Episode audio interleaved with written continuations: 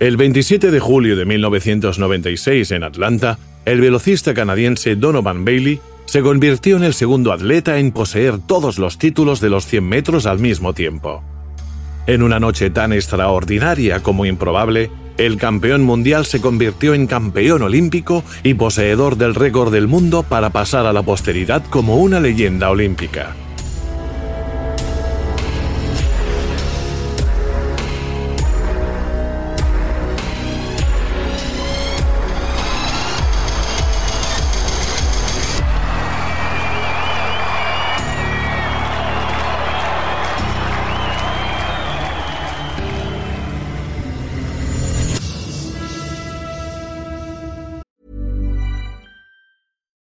Ready to pop the question? The jewelers at BlueNile.com have got sparkle down to a science with beautiful lab grown diamonds worthy of your most brilliant moments. Their lab grown diamonds are independently graded and guaranteed identical to natural diamonds, and they're ready to ship to your door. Go to Bluenile.com and use promo code LISTEN to get $50 off your purchase of $500 or more. That's code LISTEN at Bluenile.com for $50 off. Bluenile.com code LISTEN.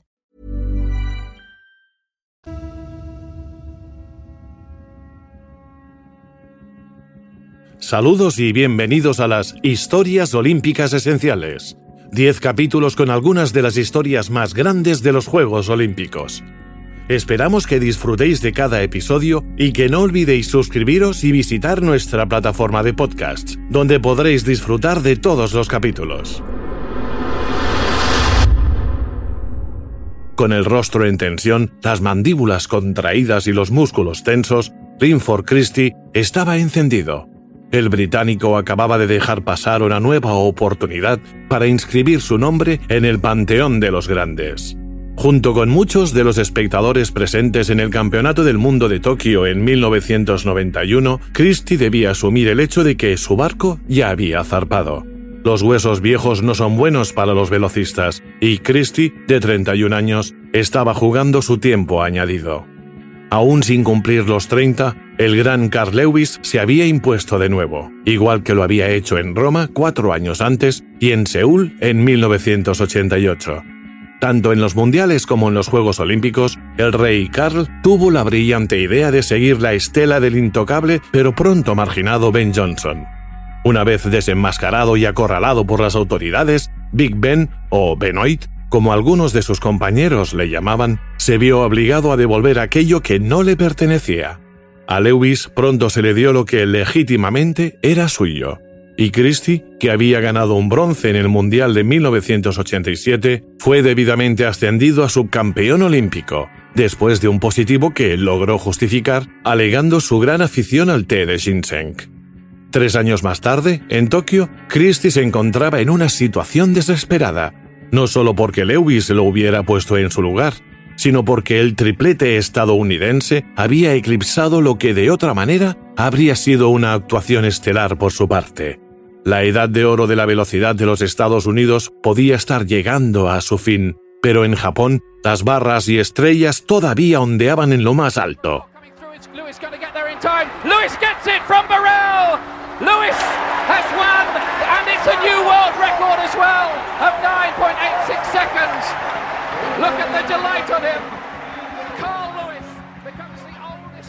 Carl Lewis Leroy Barrell y Dennis Mitchell brillaron esa noche para acabar con las aspiraciones de Christie. Y no se puede decir que el británico lo hubiera hecho mal. De hecho, nunca antes había corrido los 100 metros tan rápido. El récord europeo de 9,92 fue un escaso consuelo para alguien que acababa de perder una medalla.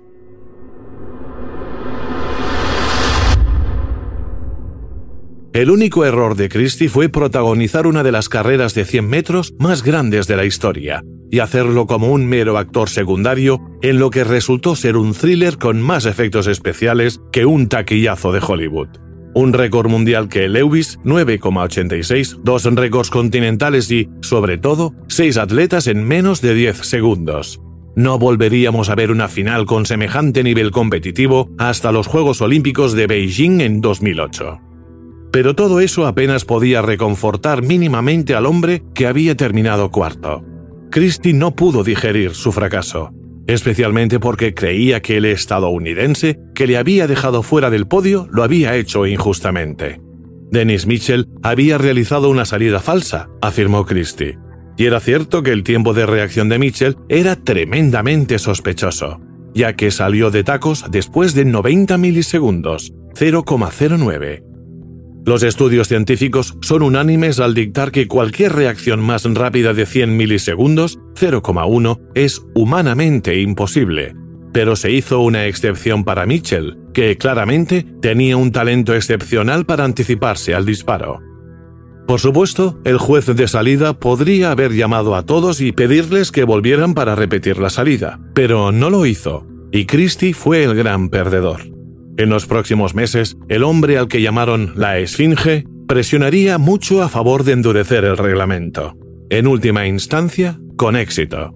Pronto se acordó que cualquier tiempo de reacción por debajo de 0,1 segundos se consideraría automáticamente salida falsa. Irónicamente, esa nueva regla por la que tanto había peleado volvería para atormentarle esa tarde de julio de 1996 después de dos salidas falsas frente a una atónita multitud en Atlanta. Pero por ahora, el amargado Christie se ocupó de recordar, al estilo Christie, que era el mejor velocista de 31 años del mundo. Tras ser el corredor de más edad en la final del tercer campeonato del mundo, el británico incluso se le pasó por la cabeza colgar las zapatillas. Y sin embargo, en menos de un año se convertiría en campeón olímpico de los 100 metros, el más veterano de la historia. 33 años, 3 meses y 3 días. Ni Carl ni Ben. Hoy es mi día, dijo el medallista de plata de 1988 en el Estadio Olímpico de Montjuic en Barcelona. Las cosas mejorarían para Christie que, dos años después, en 1993, tenía el mundo a sus pies al convertirse en campeón mundial en Stuttgart. Esta vez, Lewis estaba allí pero el Hijo del Viento no tuvo mucho que decir en aquella final.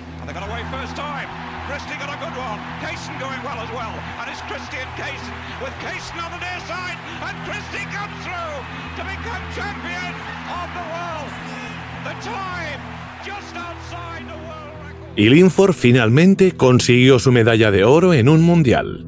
Más vale tarde que nunca. La noche en que Linford Christie se convirtió en campeón de casi todo, ya que ahora tenía las coronas mundial, olímpica, europea y de la Commonwealth, Donovan Bailey no era campeón de nada. Se podría decir que todavía estaba esperando su nacimiento, deportivamente hablando. A sus 25 años, el atleta canadiense había participado en el Mundial de Stuttgart pero su presencia en Alemania había sido meramente testimonial, ya que solo había sido suplente en el equipo de relevos canadienses de 4%. Lo único que tenía en común con el hombre cuyo reinado terminaría pronto eran sus raíces jamaicanas. Mientras que la familia de Christie optó por Londres cuando abandonaron su St. Andrew natal, el padre de Bailey prefirió Canadá, concretamente Oakville, en Ontario, una localidad que, meteorológicamente hablando, estaba a años luz del clima caribeño donde Bailey había venido al mundo. Pero a pesar de cambiar a los 13 años Manchester, en las montañas de Jamaica, por el norte del continente americano, Donovan Bailey mantuvo su predilección por el deporte.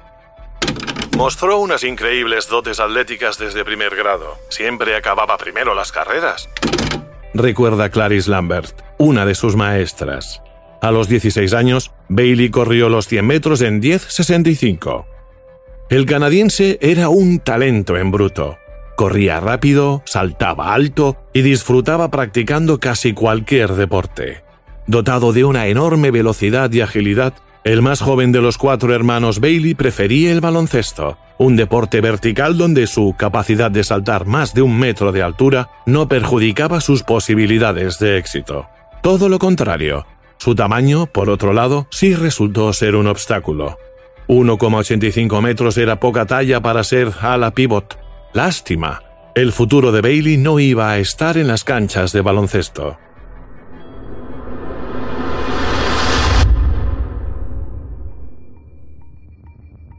El deporte podía ser la pasión de Bailey, pero no era un sustento válido a los ojos de su padre, George, un tipo encantador que abandonó su Jamaica natal para conseguirle a su familia un futuro mejor. Correr estaba muy bien, pero trabajar estaba mucho mejor. Pronto el joven Bailey se encontró haciendo malabares con dos carreras. Sin embargo, se tomó una más en serio que la otra, y cuando tenía 22 años, Bailey se había convertido en un exitoso hombre de negocios. Gracias a su trabajo como consultor de marketing e inversión, incluso se compró una casa y se pudo permitir conducir un Porsche 911. Podría haber dejado la escuela secundaria y correr de inmediato, pero eso no era lo que quería.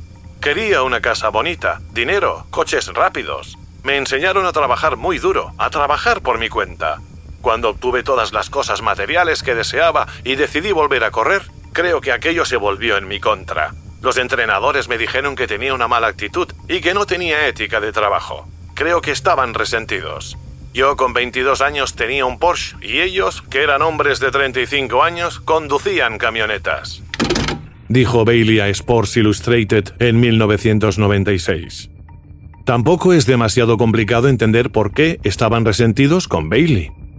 Cuando era adolescente, admitió que solo se apuntó a correr para conocer chicas.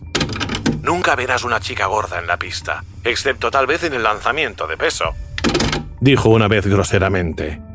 Bailey salía a competir para pasar un buen rato. Su estilo de vida apenas era compatible con lo que se requería para ser un atleta de alto nivel. Bailey causaba más impresión al volante de su coche que en la pista, algo que tampoco sorprendía a nadie. El canadiense ni se lo tomaba en serio ni dedicaba el tiempo suficiente. Para él, correr era algo con lo que disfrutaba, algo para lo que tenía un talento innato, pero aún no se había comprometido con el atletismo. Y así, inevitablemente, comenzó a estancarse. Diez años después de correr 10.65 en 1983, su marca personal seguía siendo unos discretos 10.36. Había progresado algo, pero su mejora era demasiado marginal como para que un joven de 26 años llamase la atención. Sin embargo, fue suficiente para brillar en el Campeonato de Canadá, dado el vacío que Ben Johnson había dejado a su paso. Pero en la escena mundial no era nadie. Molesto por haber sido ignorado de cara a los mundiales de 1993 y ansioso por no tener nada de lo que arrepentirse más adelante en su vida, Bailey se obligó a meterse de lleno en su carrera atlética para ver si tenía lo que tenía que tener. Fue en ese momento de su carrera cuando fue a ver al hombre que lo cambiaría todo, Dan Pfaff. El entrenador de atletismo de la Universidad Estatal de Luisiana era el entrenador de su viejo amigo de la escuela secundaria, Glenroy Gilbert, quien formaría parte del equipo ganador de relevos en Atlanta. Pfaff sintió curiosidad por ver qué tenía Bailey bajo la manga. No había nada que perder.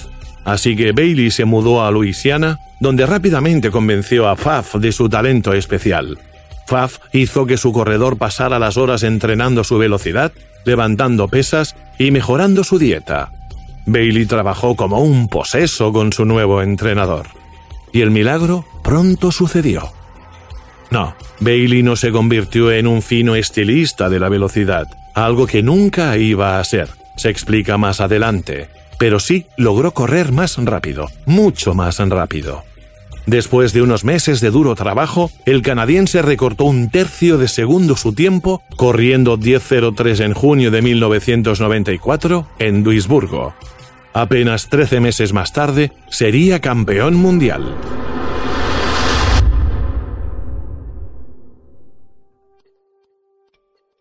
Aquello no era un milagro. El talento siempre había estado ahí. Simplemente le faltaba concentración y trabajo duro. No, el verdadero milagro consistía en que Bailey fuese capaz de correr tan rápido corriendo tan feo. La década de 1980 fue testigo del choque estilístico entre el elegante y estilizado Carl Lewis y el sobrehumano e hipertrofiado Ben Johnson. Donovan Bailey introdujo una improbable tercera forma de correr, una que nadie deseaba copiar. Soy el velocista más feo de ver. Lewis se mueve con flexibilidad mientras yo pisoteo la pista y golpeo el aire. Es realmente horrible. Admitió en el Campeonato Mundial de Gotemburgo en 1995. De la cabeza a los pies, Bailey parecía realmente extraño. Por encima de esas largas y potentes piernas, tenía una pequeña cintura de 71 centímetros y luego una parte superior del cuerpo voluminosa que no parecía estar en proporción con su tren inferior. Un desorden neurológico en la cadera izquierda le hacía avanzar más con su pierna derecha que con la izquierda. Un desequilibrio tortuoso que le hacía tambalearse en los tacos de salida y arquear la espalda mientras aporreaba la pista. En palabras de Sports Illustrated, él parecía alguien corriendo hacia el último helicóptero de Saigón. Pero aunque su estilo parecía desafiar las leyes de la física, cada vez parecía más efectivo. En abril de 1995, Bailey rompió la barrera de los 10 segundos al hacer 9.99 en Baton Rouge, lo que suponía un nuevo récord nacional. Luego hizo 9.91 en el campeonato canadiense. De repente, Bailey era la bomba. Junto con Bronny Sarin, era lo mejor que le había sucedido al atletismo canadiense desde hacía muchos años. Desde luego desde la caída en desgracia del que ya no podía ser nombrado. Siete años después del escándalo en Seúl, la sombra de Ben Johnson seguía siendo alargada. Bailey solía idolatrar a Johnson cuando era joven, como el resto del país, pero como adulto se vio obligado a hacer todo lo posible para distanciarse de él. Por culpa de Big Ben, cualquier canadiense que corriese rápido levantaba sospechas inmediatamente. Antes de los Mundiales de Gotemburgo en 1995, en los que era uno de los favoritos, Bailey recordaba los cuchicheos que acompañaban cada una de sus actuaciones y sus marcas. Te daré un ejemplo de paranoia que nos rodea. Durante las últimas tres semanas he tenido que pasar seis controles. En casa, el público y los patrocinadores nos abandonaron hace mucho tiempo. Gracias a Bronny Sorin y a mí, esto está empezando a cambiar. Estoy tratando de recuperar la confianza de 27 millones de personas.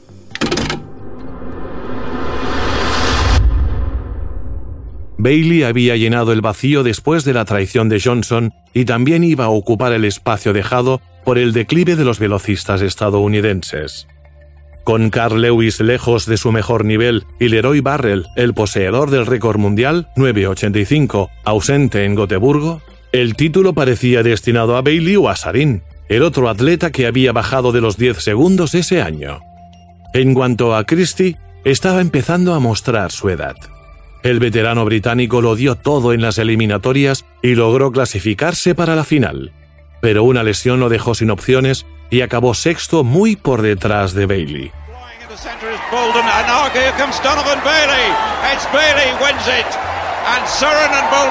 And For second place. 997 for Donovan Bailey. In the photograph for second place, we've got Bruni Surren, the other Canadian, and Atto Bolden, the Trinidadian.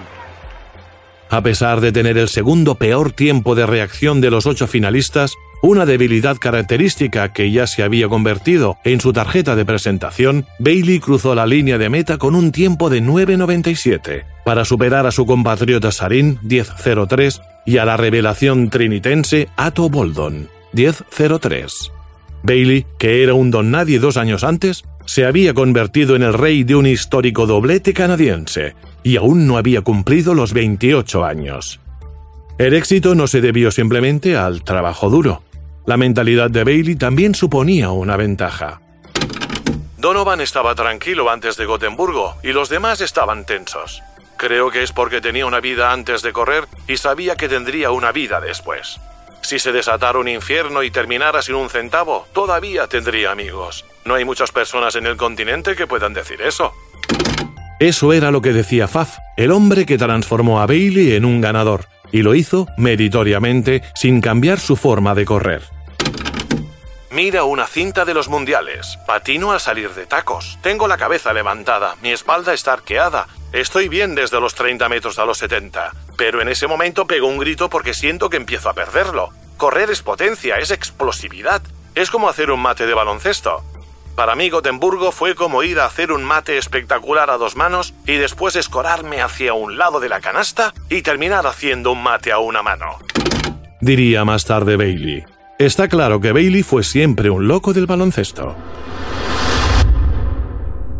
Mike March también aspiraba a la gloria, pero al igual que sus compatriotas estadounidenses, se encontró sin opciones a mitad de carrera. desde los éxitos del británico Harold Abrams en 1924 y el canadiense Percy Williams en 1928, los estadounidenses nunca habían perdido dos títulos olímpicos de 100 metros de manera consecutiva. ¿Continuaría esa racha? Después de la victoria británica de Christie, ¿podría Bailey darles el oro a los canadienses? Todo se decidiría en Atlanta, donde tal situación era inconcebible para Mike Marsh, quinto en Gotemburgo en 10-10. A un año de los Juegos en casa, tenemos que reaccionar. No podemos permitir que eso suceda. Pero aunque la velocidad estadounidense todavía tenía un nutrido grupo de talentos en el que pescar, ya no poseía, al menos en los 100 metros, un atleta excepcional de la talla de Carl Lewis. El hectómetro de 1996 no iba a resultar demasiado favorable para las barras y estrellas. En la víspera de los Juegos de Atlanta, el hombre que destacaba por encima del resto no era estadounidense, pero tampoco era canadiense. Era de Namibia y se llamaba Frankie Fredericks. Un atleta muy regular al más alto nivel, rara vez ganador, pero incansablemente elegante. A sus 28 años, había sido el más rápido ese año olímpico, quedándose dos veces a las puertas de batir el récord del mundo de Leroy Barrel, 9.86 en Lausana y 9.87 en Helsinki. Sin duda, Fredericks era el hombre a batir. ¿Y qué pasaba con su compañero de entrenamiento y buen amigo Linford Christie? Su participación en los Juegos había estado envuelta en misterio, aunque eso no era nada nuevo para el veterano corredor británico y Bailey. Es posible que hubiera batido el récord mundial de 50 metros a comienzos de año en los Reno Air Games y que después hubiera corrido en unos prometedores 9.93 en Lausana. Pero había sido derrotado regularmente durante los mítines en los que había participado a lo largo de la temporada. Hay expertos en el mundo del atletismo que piensan que Gotemburgo fue una casualidad, admitió su entrenador Dan Pfaff pero en cambio él no se mostraba demasiado preocupado. Incluso si gano haciendo 11.50, será genial, dijo Bailey. Sabía muy bien que la gran competición no tenía nada que ver con un meeting. No iba a ser el más rápido el que ganara, sino el más fuerte. De cara a sus primeros Juegos Olímpicos, confiaba en que iba a ser él. Ganaré si lo hago todo bien, 27 de julio de 1996. Todavía no eran las 9 de la noche, pero el día ya había durado demasiado. El segundo sábado de los Juegos de la 26 Olimpiada había quedado empañado por la terrible lacra del terrorismo.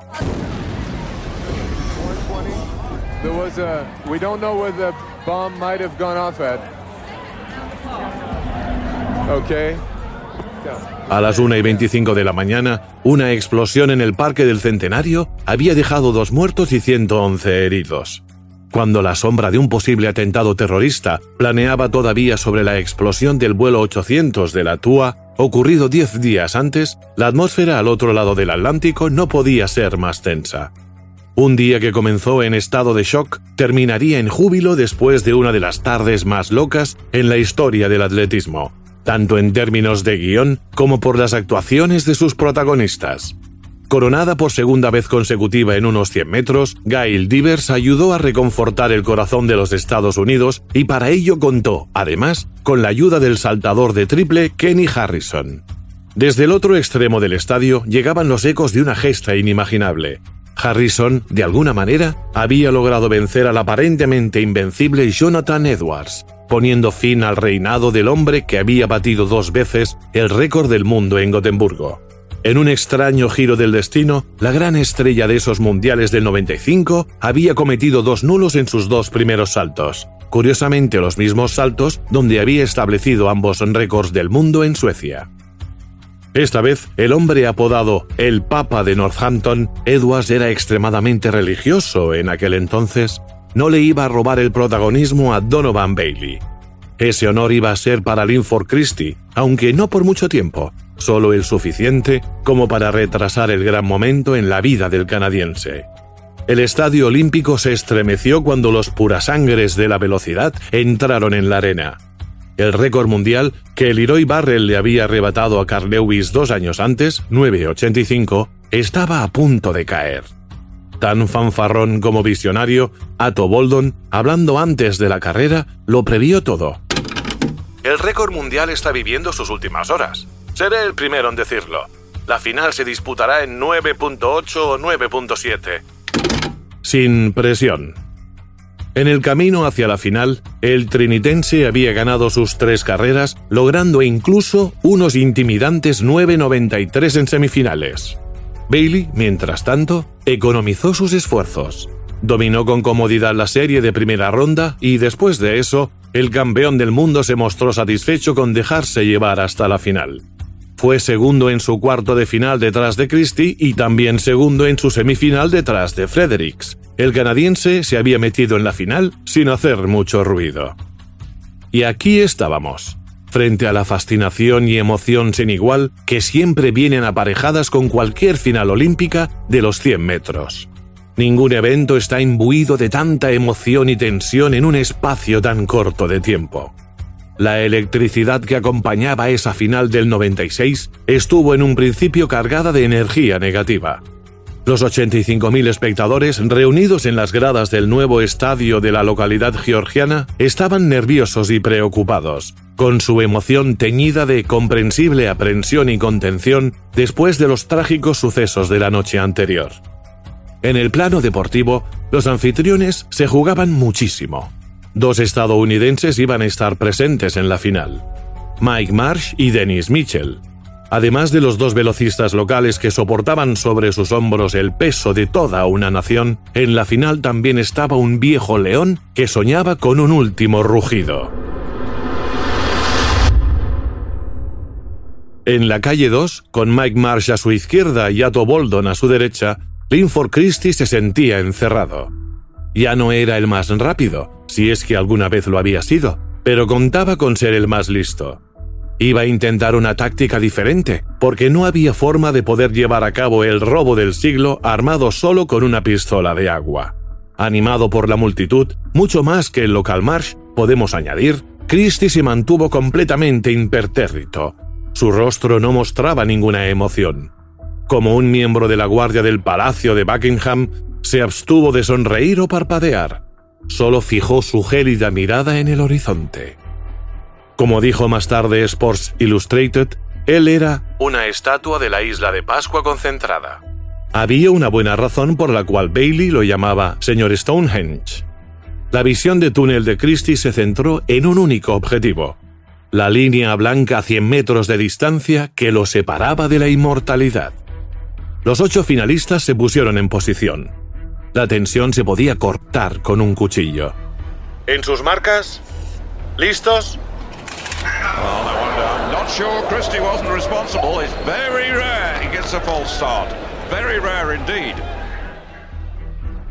Linford Christie sale de tacos antes que los demás. Salida falsa. Levantando ambos brazos al cielo con frustración, acepta su penalización. Pero no tenía otra opción. Si el veterano velocista quería lograr su objetivo, necesitaba todas las ventajas que pudiera conseguir. En pocas palabras, su salida en la final debía ser tan radicalmente buena como mal había sido en su semifinal. Los atletas fueron llamados para una nueva salida. Todos repitieron su rutina nuevamente. Fresco como una lechuga, Christie se agachó con la espada de Damocles pendiendo sobre su cabeza en forma de tarjeta amarilla prendida a sus tacos de salida. Esta vez la salida pareció buena, Atto Boldon salió como un tiro y tomó una ligera ventaja, pero menos de dos segundos después del pistoletazo de salida, una eternidad si hablamos de una prueba de 100 metros, sonó un segundo disparo. De nuevo había habido una salida falsa.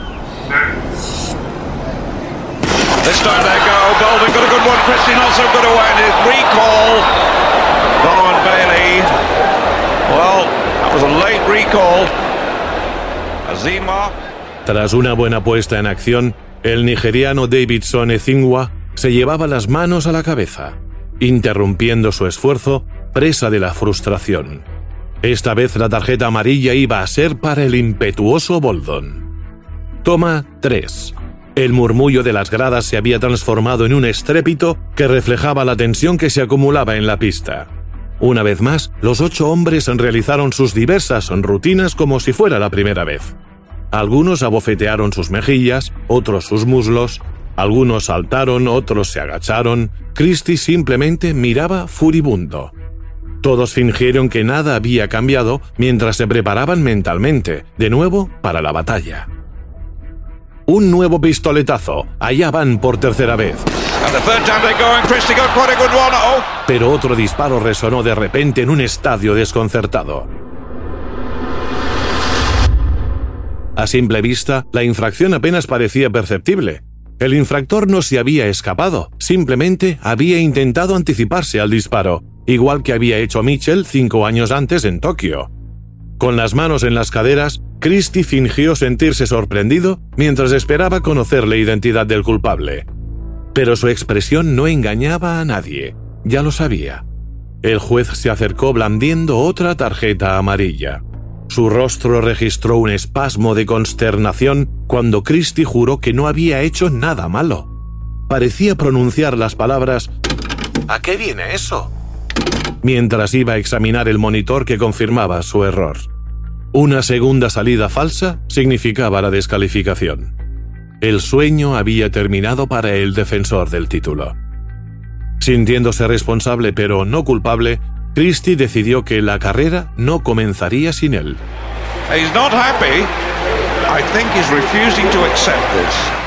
¿El rey ha muerto? Larga vida al rey. En un estado de negación absoluta, volvió a situarse frente a sus tacos. Se le acababa el tiempo, pero el león se negaba a abandonar la jungla sin la posibilidad de cobrarse una última pieza. Para completar su autodestrucción, quitó con malos modos la tarjeta roja colocada sobre sus tacos. Peor que ser derrotado en la final, Christie se enfrentaba a la pesadilla anticlimática de no poder ni siquiera defender su título. Insistió a todos y cada uno que él no iba a ninguna parte. El bochorno, tanto del campeón olímpico como de los jueces, era claramente palpable. Con sus rivales cada vez más enojados, incluso pidió ayuda a la multitud la final se había convertido en una farsa. Pronto el árbitro de carrera, John Chaplin, intervino en la disputa como un director de circo tratando de restablecer el orden. El estadounidense se atuvo a la decisión y le mostró a Christie sus tiempos de reacción incriminatorios. Simplemente me acerqué y le mostré una tarjeta roja y le expliqué muy cortésmente, tienes dos salidas nulas y tienes que irte. Pero Christie no podía aceptar su cruel destino. Al igual que Mitchell cinco años antes, el británico había cometido el error de anticiparse demasiado al pistoletazo de salida. Y ahora se negaba a decir adiós. El tiempo de reacción del campeón olímpico de 1992 fue de 0,086 segundos en lugar de los 0,1 segundos reglamentarios. Por solo 14 milisegundos, quedó atrapado por la misma regla cuya aplicación había respaldado firmemente después de su decepción en Tokio 91, cuando sintió que Mitchell le había privado del bronce. Una cruel ironía del destino. Diría más tarde sobre su descalificación. Por primera vez en mi vida, hubo flashes de cámaras, personas gritando, aquello fue un caos. Reaccionas ante cualquier ruido que escuchas. Lo siento por mis compatriotas. Christie incluso deslizaba la sospecha de una conspiración contra él al afirmar que su protesta podría haber tenido éxito si hubiera sido en otro lugar que no fuera Estados Unidos. Después de lo que pareció una eternidad, Christie se volvió hacia las gradas, se quitó la camiseta y salió de la pista. Pero luego regresó, a pesar de las órdenes de los voluntarios que intentaban escoltarlo fuera del estadio. No, vería la carrera desde el borde de la pista, con la esperanza de ver a su amigo Fredericks ganar en su lugar. Pero ya no pensaba con claridad y otra idea le surgió en la mente. Correría su propia carrera. Se embarcaría en su propia vuelta de honor frente a la multitud. ¿Por qué no? Sentí que era a mí a quien querían. Era como el campeón de la gente. Sentí que era una forma triste de salir, simplemente bajando por el túnel. Así que hice mi pequeña aportación y recibí una ovación. Mientras tanto, los demás finalistas esperaban con diversos grados de paciencia durante la crisis de Christie. Ahora privado de un corredor de referencia en la calle contigua, Atto Boldon estaba especialmente furioso. La interminable espera le había hecho perder la concentración. Llevado por la emoción, el trinitense de 23 años lanzaba miradas asesinas al alborotador británico, que todavía andaba a unos metros de distancia. Atos sintió que estaba siendo poco respetuoso con ellos porque debía haberme marchado. Pero es un joven muy excitable e impresionable. Le perdono por eso. Dijo Christie más tarde. Boldon no fue el único corredor que se sintió agraviado. Marsh, igualmente enfurecido, afirmaría más tarde que las acciones 100% antideportivas de Christie tuvieron un gran impacto en la carrera, mientras que Dennis Mitchell, casi llorando, le dijo a la NBC. Nunca he estado tan preparado para una carrera en mi vida. La espera lo arruinó todo. Esa fue la carrera menos profesional en la que he participado. Marsh y Mitchell tenían buenas razones para sentirse mal, ya que ninguno se convirtió en campeón olímpico en Atlanta esa noche. De hecho, por primera vez desde Montreal en 1976, no habría ningún estadounidense en el podio. ¿Y qué hay de Donovan Bailey en todo esto? Bueno, él mantuvo la calma. Durante 20 largos minutos, los finalistas caminaban en círculos, mientras le daban vueltas a la cabeza, pero Bailey no. A él, toda la tensión que se respiraba en el ambiente parecía no afectarle en absoluto. Mientras sus rivales se abrumaban, él se mantuvo relajado. Después de todo, la descalificación de Christie significaba que tenían un rival menos en la pelea por las medallas. Ahora solo siete competían por el santo grial. Concéntrate en las pequeñas cosas, en tus tacos de salida. No pienses en los demás, no mires a nadie. Pensé en todo lo que Dan me decía. Eso me permitió estar más relajado. Tal vez si la primera salida hubiera sido la buena, no habría corrido tan relajado.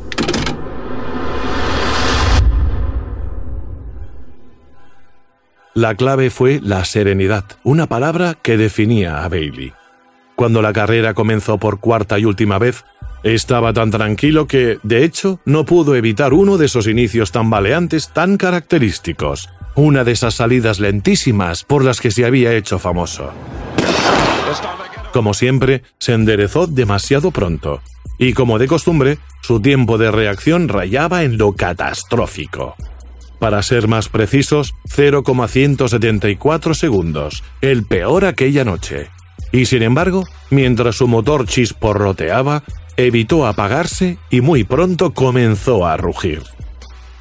Después de 30 metros, el canadiense parecía descolgado. Al igual que Fredericks, estaba muy por detrás de Boldon, quien a pesar de todas sus preocupaciones, había salido como un tiro pero las increíbles palancas de esas piernas imposiblemente largas de Bailey comenzaron a cortar distancias y Boldon empezó a sentir la amenaza del hombre de blanco y negro.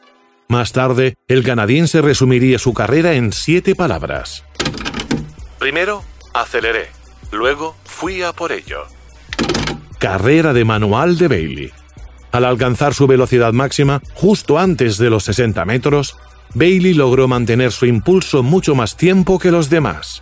Por lo que parece, no disminuyó la velocidad en absoluto, y en su estilo particular de títere desarticulado, barrió a Boldon y mantuvo a raya a Fredericks.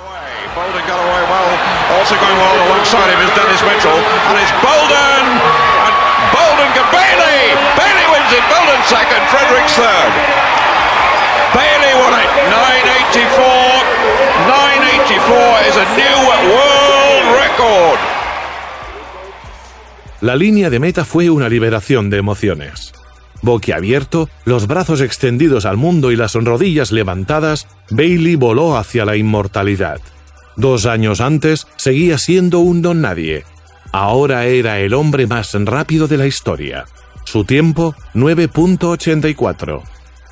De manera inconcebible, después de tres salidas nulas y en el escenario menos favorable para una marca histórica, el canadiense colocó la guinda al pastel con una nueva gesta. Ni siquiera Bailey se lo esperaba.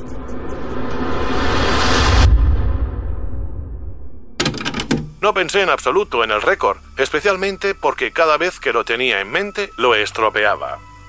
Al igual que Carl Lewis, el icono que no se parecía en nada a Bailey Ahora poseía los títulos de campeón del mundo y campeón olímpico, sumado a un nuevo récord mundial. Pero hay una gran diferencia entre Bailey y el héroe de Los Ángeles 1984.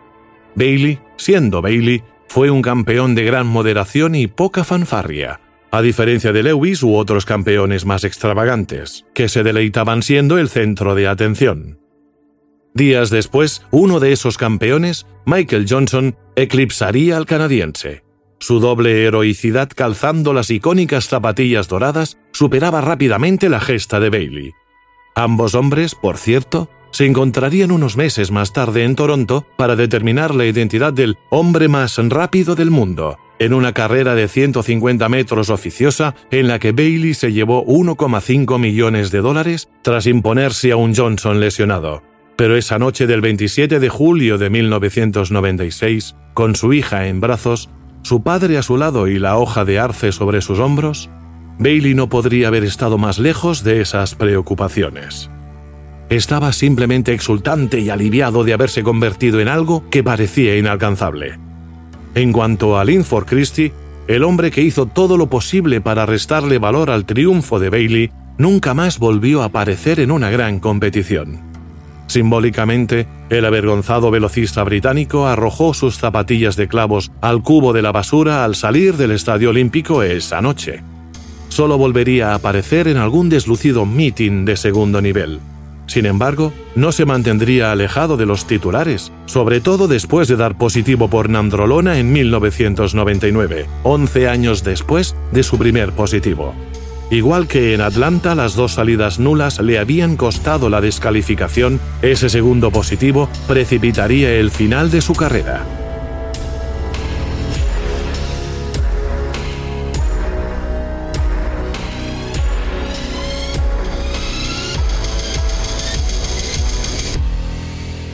Las historias olímpicas esenciales están escritas por Maxime Dupuy, traducidas por Davinia Zapata y narradas por Xavi Parellada, editadas por Gil Babulac y producidas por Bababam.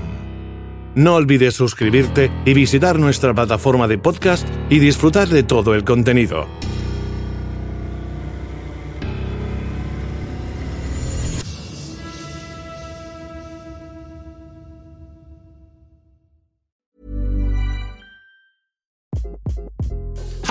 This is Craig Robinson from Ways to Win, and support for this podcast comes from Invesco QQQ, the official ETF of the NCAA. Invesco QQQ is proud to sponsor this episode and even prouder to provide access to innovation for the last 25 years. Basketball has had innovations over the years too. We're seeing the game played in new ways every day. Learn more at Invesco.com slash QQQ. Let's rethink possibility. Invesco Distributors, Inc.